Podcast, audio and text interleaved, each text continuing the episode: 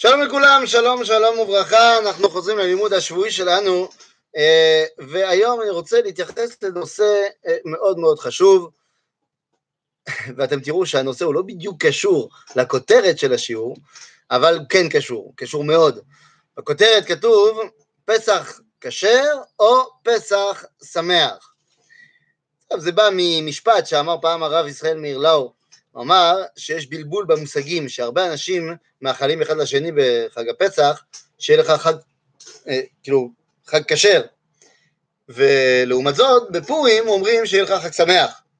ואומר הרב לאו, שאולי היינו צריכים להפוך את המושגים, שהרי בפורים, לפעמים מרוב שמחה, האדם קצת שוכח להיות כשר. אבל בפסח, מרוב כשרות, אולי האדם שוכח להיות שמח. אז אנחנו רוצים להתייחס היום לשאלה אחרת, שהיא שאלת הכשרות. אבל אל תדאגו, אני לא עושה כאן שיעור הלכה, שיעור כשרות, אני אתייחס למושג אחד בכשרות, אה, מושג אחד, כדי להגיע לכל המושגים כולם ולכל רעיון הכשרות, בעצם מה שאני עושה, אני עושה אחד משלוש עשרה מידות שהתורה נדרשת בהם, שהוא כלל שהוא צריך לפרט ופרט שהוא צריך לכלל, וזה הרעיון.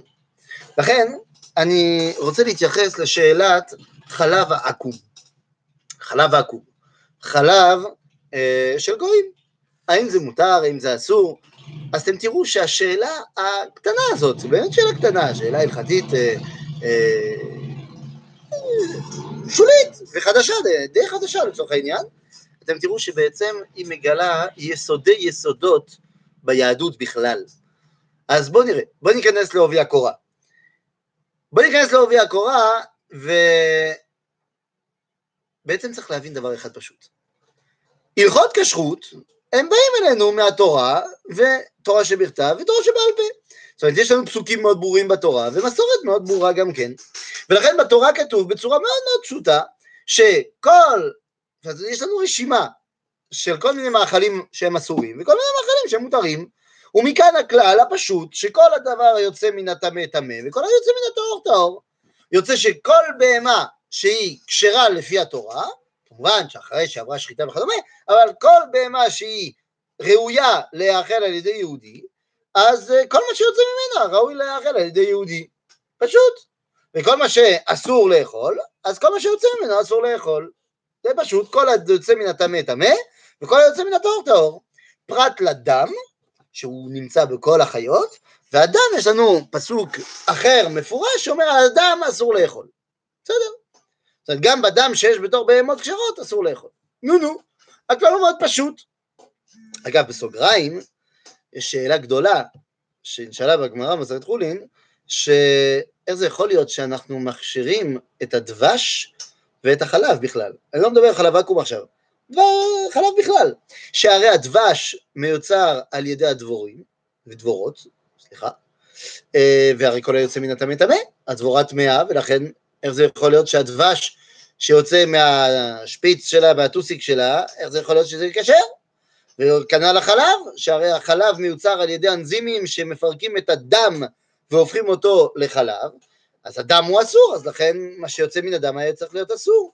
אומרת הגמרא שמכיוון שהקדוש ברוך הוא שיבח את ארץ ישראל בארץ זבת חלב ודבש, וכאן לא מדובר על דבש של תמרים אלא דבש של דבורים, אז אם הקדוש ברוך הוא שיבח את ארץ ישראל בדבש וחלב, אז בוודאי שהוא לא שיבח את ארץ ישראל בדברים שהם אסורים, ולכן מכאן אתה למד שהם מותרים. מכאן הלימוד הגדול שיש אה, יש אה, סגולה גדולה של ארץ ישראל שיודעת לתאר את הטמא ולהכשיר את האסור. זה לימוד גדול על קדושתה של ארץ ישראל.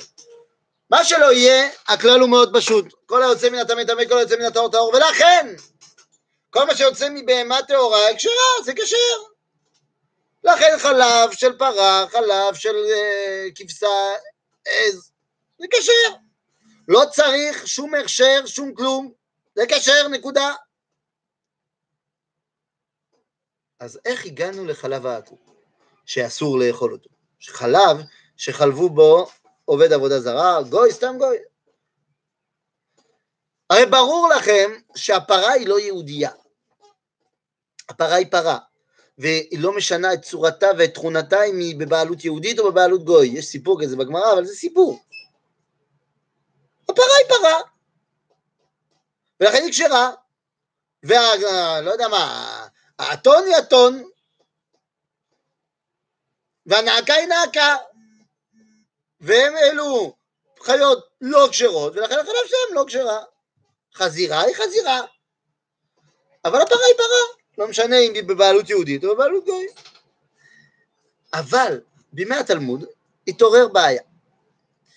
או משום אנטישמיות במקומות מסוימים, או פשוט משום שלא היו מפעלים כמו שיש היום.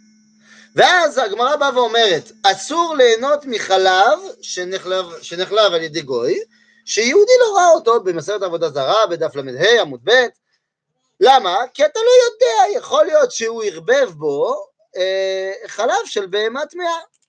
עכשיו עוד פעם, או שהוא עשה את זה כי הוא ממש רשע והוא ידע שהיהודי בא לקחת והוא רצה להכשיל אותו, נו, אבל יותר, יותר הגיוני, פשוט בגלל שבחווה שלו יש לו פרה ועוד עז ועוד שתי חזירות ועוד אה, אתון. ואז הוא מחליב את כולם, וכדי שיהיה לו יותר חלב, אז הוא מערבב הכל ביחד. ככה הוא יוכל למכור את זה בצורה יפה. כי מיד הגמרא שואלת ואומר, מה, האם אתה חושש שמישהו יגיד לך על חלב, זה, שאתה רואה, שזה חלב פרה, אבל בעצם זה חלב של אתון? אומרת הגמרא, לא, אין, אין, אין חשש כזה, כי הרי החלב שבא מתוך בהמת, סליחה, בתור בהמה טהורה, יותר בכיוון של הלבן, בעוד שחלב שבא מבהמה טמאה יותר בכיוון של הצהר, צהוב כזה. וזה נתון טבעי. לכן אין חשש שמישהו משקר לך, אלא החשש שאם הוא יכבב דברים. טוב, נו נו. אז העניין הוא כך, אומרים חז"ל, שברגע שאתה לא יכול לדעת אם הוא ערבב לא ערבב, אתה לא אוכל. פשוט. ולכן צריך שישראל יראה אותו, כדי שיוכל להעיד, זה חלב כשר. הנה המצב פשוט מאוד. הגזרה כל כך פשוטה שהיא נפסקה להלכה על ידי כל הפוסקים, גם הרמב"ם בהלכות מאכלות אסורות, כך הוא פוסק, וגם השולחן ערוך, ויורדיה כך הוא פוסק. אגב, הירושלמי, הוא נותן, התלמוד הירושלמי נותן דין אחר, כאילו, טעם אחר לאיסור, שאף אחד לא מתעניין בו היום, זה מעניין, לא ראיתי את זה בפוסקים, אבל הירושלמי אומר בגלל דין גילוי. יש דין כזה שאם אתה נותן נוזל מגולה בלילה, אז למחרת הוא נאסר. למה? כי אתה לא יודע, אולי יבוא איזה חיה וישתה את הנוזל הזה, בין שזה מים או חלב לצורך העניין, ויכול להיות שישים שם כל מיני בקטריות וכל מיני חיידקים וכל מיני, כל מיני דברים, ואולי ארס של הנחש, שם הגמרא מדברת על נחש, אז קיצור, זה אסור. ואומרים שהגויים לא נוהגים כל כך אה, להקפיד על גילוי. טוב, זה נכון, אבל כמו שאנחנו נראה, היום הדין גילוי הוא לא כל כך שייך, כי הרי אה, אם השארת אה, קערת חלב במקרר לא, לא מכוסה, זה בסדר, זה לא גילוי, כי המקרר הוא, גילוי, הוא מכסה. אפילו בבתים, בתים שלנו היום, חלונות סגורים, דלתות סגורות, אין חשש שיבוא חיה ויתחיל לשתות לך בתוך הקערה. פרט לכל מיני מקומות, שמעתי שבאוסטרליה אתה רואה נחשים שיוצאים לך מהשירותים, זה מפחיד נורא. אבל בקיצור, ברוב המקרים אין שאלה כזאת. אבל הגזירה היא מאוד פשוטה ואין אין, אין מה להתווכח. אתה לא יכול לדעת, יכול להיות שהוא ירבה דברים טמאים, לכן אסור, פשוט. נכון, הגזירה מאוד פשוטה. אבל לאורך השנים התפתחו שינויים. ובתוך השינויים האלו בא הרדב"ז, רבי דוד בן זמרה, ובא ואומר, אה, בשו"ת הרדב"ז, בחלק ב', סימן ע"ה, אומר כך, יש כמה סוגים של גזרות של חז"ל. יש גזרות כלליות וגזרות פרטיות. דהיינו תקנות או גזרות. זאת אומרת, יש לפעמים שחכמים אמרו, זה אסור. למה? ככה. נתנו לך אולי איזה טעם אחד, שניים, אבל אומרים זה אסור. ויש גזרות שהם באו על טעם ספציפי. ואומרים חז"ל, ואומר הרדב"ז, שמה שבא, סתם, זאת אומרת תקנה, שאתה לא יודע בדיוק למה, אי אפשר לבטל, אפילו אם זה נראה לך מגוחך, אי אפשר לבטל, צריך סנהדרין יותר גדול ממה שקבע את הגזרה, בדין יותר גדול בחוכמו בניין, כדי לבטל. אבל גזרה פרטית, בטלה הטעם, בטלה הגזרה. זאת אומרת, אם אומרים לך זה אסור בגלל X, וה-X הזה לא קיים יותר, אז אומר הרדב"ז, צריך להתיר. ואומר לגבי חלב ואקום שזה גזרה פרטית, בגלל שאתה מפחד שהגוי יערבב. ולכן אם ידוע לך שהוא לא מערבב, אז זה מותר. למה? אומר הרדב"ז, וזה כלל הלכתי, שאם אתה יודע שאין חשש, אין חשש. הכלל הזה מובא בפוסקים, והוא יובא עכשיו אצל רבי משה פיינשטיין. במאה ה-20 מגיע רבי משה פיינשטיין עם חידוש עצום, עצום, עצום, עצום, עצום. אני, אני קורא את לשונו של הרדב"ז, אומר, לא היה גזירה כללית על חלב עקום, אלא גזרו שמא יערבב בו חלב טמא, ולכן כאשר אין חשש כזה, כי לא מצוי חלב טמא וכדומה, לא יהיה אסור. על זה בא רב מוישה. רב מוישה פיינשטיין בא ואומר בארצות הברית במאה ה-20, אומר כך, אומר רבוי זי, העניין הוא פשוט, פשוט מאוד. כך הוא כותב, אני מקריא ואחרי זה אני אסביר. ובדבר החלב של הקומפני, של החברות הגדולות במדינתנו, אשר יש פיקוח הממשלה, ואם יערבבו חלב בהמה טמאה, יענשו וגם יסגרו את העסק שלהם, אז ודאי, הם מפחדים מלערבב. ויש טעם גדול להתיר. זאת אומרת, למה? הוא אומר, כי דידיעה ברורה, זה עיקר גדול בהלכה, שידיעה ברורה היא כראייה. אומר רב מוישה פיינשטיין, בדורנו, במדינות שלנו, הוא מדבר על ארה"ב, זה נכון לאירופה, זה נכון לכל מדינות מפותחות שיש פיקוח ממשלתי. זאת אומרת שכל מה שאומר עכשיו רב מוישה זה לא תופס לסין, כן, כמובן, אנחנו ראינו שסין אוכלים פורטוגל, לא משנה מה, בשום צורה. לכן זה לא תקיף. וזה גם לא הולך אם אתה הולך פתאום לאיזה הר, ואתה מוצא איזה שם אה, חווה ואתה מבקש ממנה חלב, זה, זה גם לא תופס. מדובר על החברות הגדולות שמייצרים חלב. אז אה, אומר מוישה, אין שום קטע שבחברות האלו הם יערבבו חלב טמא, של בהמה טמאה. מכמה סיבות אגב, א', בגלל שזה יותר יקר. היום יותר יקר לייצר חלב של נעקה מאשר של חלב של פרה. אז א', זה יותר יקר, אין שם שום טעם. ב', הם גם יודעים שיש פיקוח, ושאם יתפסו אותם, יענשו אותם חזק מאוד, וקנסות, ושיימינג, ויסגרו אותם, יראה, אין להם שום אינטרס. אז מכיוון שאין להם שום אינטרס לעשות זאת, אז לכן, אומר מוישה פיינשטיין, ידיעה היא כראייה. זה חידוש עצום, כי הוא בא ואומר, הרדב"ז אמר שצריך להתיר אם, אם כבר אין חשש. אבל אומר מוישה, אני לא, אני לא מתיר. יוצא שכשיש ידיעה ברורה, אז החלב הוא, הוא שמור, הוא כמו ראייה. זאת אומרת, זה ברור, אני, אני יודע שזה כשר. חידוש עצום של משה פיינשטיין. אבל לומר לכם את האמת, החידוש הזה הוא לא כל כך נוגע לעניין הנוטלה. וגם לא כל כך נוגע לעניין כל מיני הסוכר, כל מיני השוקולדים שהם עשויים מחלב עקום, מכיוון שהם לא עשויים מחלב עקום. זאת אומרת, אתם יודעים שבמדינת ישראל אין חלב עקום. לא נכנס חלב עקום, כשר. זאת אומרת, אם יש הכשר של הרבנות, אתה יודע שזה לא חלב עקום. מה תגידו, מה, לא נכון, יש נוטלה, יש מרס, יש כל מיני דברים. כן, אבל כל אותם המוצרים, תסתכל, הם עשויים מאבקת חלב נוחי. לא מחלב נוחי, אלא מאבקת חלב נוחי. תגידו, זה אותו דבר? לא, זה לא אותו דבר על פי ההלכה. אומר הרב צבי פסר פרנק, שהיה הרב הראשי של ירושלים, אומר הרב פרנק, מה זאת אומרת? הנה אני קורא לכם בשאלות ותשובות הר צבי בחלק יורדיה, סימן קג, אומר הרב פרנק, גזירת חז"ל לא הייתה אלא על חלב, ולא על מוצרים המופק מחלב, כגון אבקת חלב. ראיה לכך שגבינה וחמאה מופקות מחלב לא נכללו בגזירת חלב נוחי, כי לפי דברי חז"ל, חלב המופק מבהמה טמאה אינו מתגבן.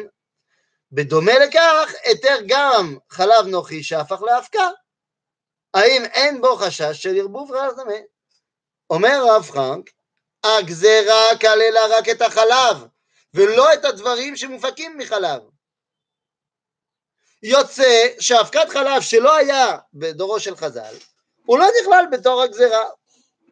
יוצא שאבקת חלב נוחי לא צריך להתיר, מכיוון שזה לעולם לא נאסר. נוסיף על כך, שאומר, שבכלל, אומר הרב עובדיה, שבידוע שאבקת חלב עושים רק בחלב פרה, בגלל סיבות כלכליות. יוצא שאומר הרב פרנק, לא צריך להתיר את הדברים האלו, זה לא אסור, זה לא נאסר, לא צריך להתיר, זה פשוט מותר. אומר הרב עובדיה יוסף, במובן, אצל בנו בילקוט יוסף, ביורדיה, שאבקת חלב נוחי שמערבבים בשוקולד וכדומה, מעיקר הדין אין בזה איסור משום חלב נוחי. ומותר לאכול שוקולד זה. עכשיו הוא אומר, ואם הוא רוצה להחמיר, תבוא עליו ברכה. בסדר, אבל מותר לאכול. וכאן אני אומר, לא בסוגריים אפילו, מה שאתה עושה בבית שלך, תעשה מה שאתה רוצה. אבל אל תבוא ותאמר שמשהו אסור אם הוא לא אסור. לא אם אתה לקחת על עצמך להחמיר, בסדר, תחמיר. אתה רוצה להחמיר, להדר. יש חסידים שאומרים, אנחנו לא מחמירים, אנחנו מהדרים. שטויות, אותו דבר. אתה רוצה להחמיר, אתה רוצה להדר, שכוייך. אבל אל תבוא ותאמר שזה אסור. אמר רבי שלום מסס, שהיה הרב הראשי של ירושלים, להזכירכם, אמר שלספרדי שאוכל חלק, אם הוא מתזמן אצל מישהו והוא הסכים ללכת להזמנה הזו, אסור לו להגיד שהוא אוכל חלק. כי אם כבר קיבלת את ההזמנה והסכמת, זה אומר שאתה סומך על הבן אדם, ואתה לא תגיד לו מה לבשל. זו הלכה ברורה לכל מי שמתארח אצל אנשים. אסור להגיד אני אוכל כשרות כזאת וכזאת. הוא הזמין אותך, או שאתה סומך עליו ואתה הולך, או שאתה לא סומך על הכשרות שלו, ואז אתה מוציא לו תירוץ. לא לבוא. כמובן, בלי להגיד לו שהוא לא מספיק כשר בשבילך. תגיד לו שכואב לך הבטן, תגיד ש... תגיד שאתה צמחוני. בעיה שלך. בסדר? אסור לבוא ולהגיד, זה לא מראה על צדקות. להגיד, אני אוכל רק אה, את הרבנות הזאת, את ההכשר הזה. זה לא צדקות. זה אפילו קרוב מאוד להיות רשעות. אתה רוצה אצלך? לבריאות, טוב מאוד, מצוין. אבל אל תרפה את זה לאנשים אחרים. אל תגיד שדבר מותר הוא אסור, אם הוא לא אסור. למה? יש ספר לא מוכר של הרמ"א, כולם מכירים את הרמ"א על הפירוש שלו על שולחן ערוך. אבל הוא כתב מלא ספרים, ואחד הספרים הכי חשובים שהוא כתב זה שו"ת, שאלות ותשובות של הרמ"א. ובתשובה הקכ"ד, המאה ה-24, יש פה שאלה, שאלו אותו, שמענו שיש אנשים ששותים יין שהוא לא יין יהודי. אתם יודעים, ביין גם נאסרו דברים. אסור יין של גוי משני סיבות, יין נסך, שהוא יין של עבודה זרה, ויין סתם, ש... סליחה, סתם יינם, סתם יין של גוי. יין נסך הבנו זה עבודה זרה, אבל גם כבר בדורו של, המ... של הרמ"ל, אה, אה, זהו כל כך מצוי. והיום בכלל. אבל מה זה סתם יינם? אסור לאכול, אסור לשתות. למה? בגלל שאנחנו לא רוצים לבוא לידי קרבה ולהתחתן עם הבנות שלהם. והגיע לרמה שאלה כזו, ששמענו שיש אנשים ששותים יין של גוי, אוי ואבוי, צריך להוציא אותם מכלל ישראל. הרמה נותן תשובה גדולה מאוד, עמוד וחצי, כדי להגיד קודם כל שהוא לא מסכים, שלא בסדר לעשות את זה וכדומה וכדומה. ואחרי שסיים להגיד שהוא לא מסכים, הוא אומר, ועכשיו שאמרתי שאני לא מסכים לעשות את זה, לשתות יין של גוי, יש לי משהו לומר, אבל אני מפחד להגיד אותו. כי אני מפחד שבזה שאני אומר אותו, אנשים יראו בזה יותר. אבל אני עוד יותר מפחד לא לומר אותו, כי אז אנשים יטעו בהבנה פשוטה של היהדות. ואז הוא בא ואומר, אני אומר, של אותם האנשים יש על מי לסמוך, והוא נותן את כל, ה... כל הטענות. למה יש על מי לסמוך? אבל הוא אומר, אבל הכי חשוב לו להוציא אותם מכלל ישראל, בגלל שהם עושים משהו שלא לא נהוג אצלך ולא מקובל אצלך. מסיבה אחת פשוטה, וכאן העיקר, וכאן העניין של השיעור שלנו, לא כל כך על החלב. העיקר, צריך להבין למה הקדוש ברוך הוא נתן לנו כשרות. יש כל מיני סיבות, כמובן, אני לא, אני לא מתיימר, חס ושלום, לבוא ולדעת את כל הסיבות. בוודאי שלא. אבל סיבה אחת היא פשוטה. אין דבר שיותר מחבר את הלבבות מאשר האוכל. אני יכול לתת שיעור של שלוש שעות על הפילוסופיה של שבת קודש, ואני יכול להזמין אותך לארוחת שבת קודש. איך תבין יותר טוב מה זה שבת? בסעודה. אין דבר שיותר מחבר בין אנשים מאשר אוכל. כל הלכות הכשרות באים משלוש פסוקים בתורה, שהם אותו פסוק, שחוזר שלוש פעמים. מכירים אותו. לא תבשל גדי בחלב אמו. נו נו. שלושת הפסוקים האלו מגיעים כל פעם בסוף רשימה של מצוות שמפרידים אותנו מהגויים. פרשת משפטים, באים ואומרים לנו על החגים, חגים, החגים שלנו, פסח, שבועות, סוכות. זה שלנו, זה החגים שלנו, להם יש חגים אחרים, לנו יש את זה. ואז הם מסיימים את כל רשימת החגים ב... לא תבשל גדי בחלבים. יש גם בספר ויקרא, שבאים ואומרים את הרשימה של כל המאכלות האסורות, זה אוכלים, זה לא אוכלים, זה כן, זה לא, זה כן, זה לא, סיכום, לא תבשל גדי בחלב אמו. זאת אומרת, הם אוכלים את זה, אנחנו אוכלים משהו אחר. והדבר השלישי בספר דברים, על כל הדברים המנהגים של עובדי עבודה זרה שאנחנו אסורים לנו לעשות, בגלל שזה דברי עבודה זרה וזה דברים שעושים עובדי עבודה זרה, וסיכום, לא תבשל גדי בחלב אמו. זאת אומרת שכל פעם הפסוק הזה בא כסיכום של, תראו, זה מה שמפריד אותנו מן הגויים, הם ככה, אנחנו ככה. זאת אומרת שכל הלכות הכשרות באו כדי להפחיד אותנו מן הגויים. דהיינו, לחבר בינינו. והיום לצערנו הרב, יש אנשים שבגלל כשרות נפרדים אחד מהשני. וכאן שלא תגידו, לא, לא תתחילו איתי. אני לא בא להתיר דברים שהם אסורים. אל תגיד לי, אה, ההורים שלי אוכלים שרימפס, אה, לכן כדי לעשות שלום בבית אני צריך לאכול גם שרימפס. לא, אסור לאכול שרימפס. אבל זה שההורים שלך לא אוכלים סופר סופר סופר, למשל להרבה משפחות, הצעיר יצא לישיבה, בארץ, לא משנה, ופתאום נהיה רב גדול, בן 19, למד כולו שנה בישיבה, ואז מגיע להורים שלו ואומר, אני לא יכול לאכול אצלכם יותר, זה לא מספיק כשר. זה לא רשע, כי הוא, הוא, לא, מספיק, הוא לא הספיק להיות רשע, הוא, הוא סתם טיפש. זה לא מספיק כשר? אתה יודע בכלל? אתה מתוך שנה של לימוד תורה, אתה למדת באמת הלכות כשרות על בורים? אתה יודע? עוד יותר גרוע, ספרדי, שלמד בישיבה אשכנזית ולמד את ההלכה האשכנזית, פתאום חוזר להורים שלו ואומרים, אתם מחללים שבס, מחללים כשרות, כי הוא למד את ההלכה האשכנזית, והוא בכלל מתעלם מאלפי, אלפי, מגזים, מאלף שנים של פסיקה ספרדית. אתה לא מתבייש?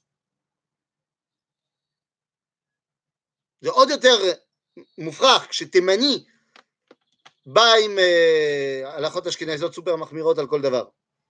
בעוד שהוא ופוסקיו כבר דורי דורי דורי דורי דורות לא פוסקים ככה, וזה בסדר גמור. אתה הדתי, אתה הדוס, עליך ללמוד טוב טוב טוב הלכות כשרות כדי לראות מה אצל ההורים שלך אתה כן יכול לאכול. כי אפילו אם הם לא אוכלים כשר, זה לא אומר שאין שום דבר שאתה יכול לאכול שם כדי לשמח את אימא. תביא כלים חד פעמים, תביא, אני יודע, תביא, אה, תביא אתה מוצרים. אה, היא לא טוב לה את הכלים, זה לא בסדר. צריך לטבול, אבל אם היא נותנת לך לאכול, זה לא מטריף את האוכל. האם זה אומר שאי אפשר לשתות כוס קפה אצל ההורים שלך שהם לא דתיים? אפשר. לכן עליך ללמוד טוב טוב טוב כדי לדעת מה עושים. אימא התקשרה אליי, אימא מתלמידה שעבר, שהתחתנה, תלמידה התחתנה עם אה, בחור שבא מישיבה אה, שב... שהולכת קצת בכיוון אחר מאשר הכיוון שלי, אה, הרבה יותר חרדי, וזהו, החליטו שלא אוכלים שום דבר חוץ מההכשר הזה, שהרב, שהראש הישיבה שלהם אמר שצריך לאכול רק את זה. והאימא מתקשרת אליי ואומרת, אה, טוב, אני לא יודעת מה לעשות, אני יודע שלך יש השפעה על, על, על הבת שלי וזה. הם באים אליי לשבת, אבל אין לי את ההכשר, אין, אין בעיר איפה שאני גרה, אין, אין, מה אני עושה? עכשיו, היא אומרת לי, יש אפשרות בשבילי לנסוע שעתיים הלוך, שעתיים חזור, כדי לקנות את ההכשר הזה. מה, אה, אני צריך לעשות? אני צריכה לעשות? אמרתי, השתגעת? ארבע שעות נסיעה בשביל הכשר? נו, זה רבה? מה, השתגעת לגמרי? אבל מה יעשו? אמרתי לה, שתי אופציות. א', שיגיעו שעתיים מוקדם יותר, ושהם, שבאים מירושלים, שהם יביאו את הבשר. היא אומרת לא, לא, לא, לא, אי אפשר, כי הוא לומד בכולל, ואם הם לא יכולים לעצור, הוא לא יכול לעצור את הלימוד שלו. אה, אוקיי, אז הלימוד שלו יותר חשוב מהשמחת שבת שלכם. בסדר, נגיד, טעות גמורה, אבל נגיד. אז תעשי להם דג. בדג אין בעיות. לא, לא, הוא מאוד אוהב בשר. אה, הוא גם עושה בעיות? סבבה. אז אמרתי, טוב, אז uh, תעשי עוף, שאפשר אולי למצוא יותר קולות וזה, אה, הוא לא מאוד אוהב את התבשיל הזה של בשר בשבת. והוא לא מוכן להביא את האוכל? הבנתי. אז uh, מה שתעשי זה ככה, תתקשרי אליה ותגידי לה שאני אמרתי לשאול את בעלה ממתי הצדקות הפרטית שלו יותר, זאת אומרת חומרה, דה רבנן, יותר חשובה ממצווה דאורייתא של כיבוד אב ולשמחתי הם היו אנשים חכמים, אותו זוג צעיר וחמוד, והוא הבין, והוא הבין, והוא התקשר לה, לאימא של אשתו, ואמרה, והוא אמר, אל תדאגי, אני מביא, אני מביא את הבשר, ואנחנו נעשים שמח וזה, והיא שמחה עד עומק נשמתה.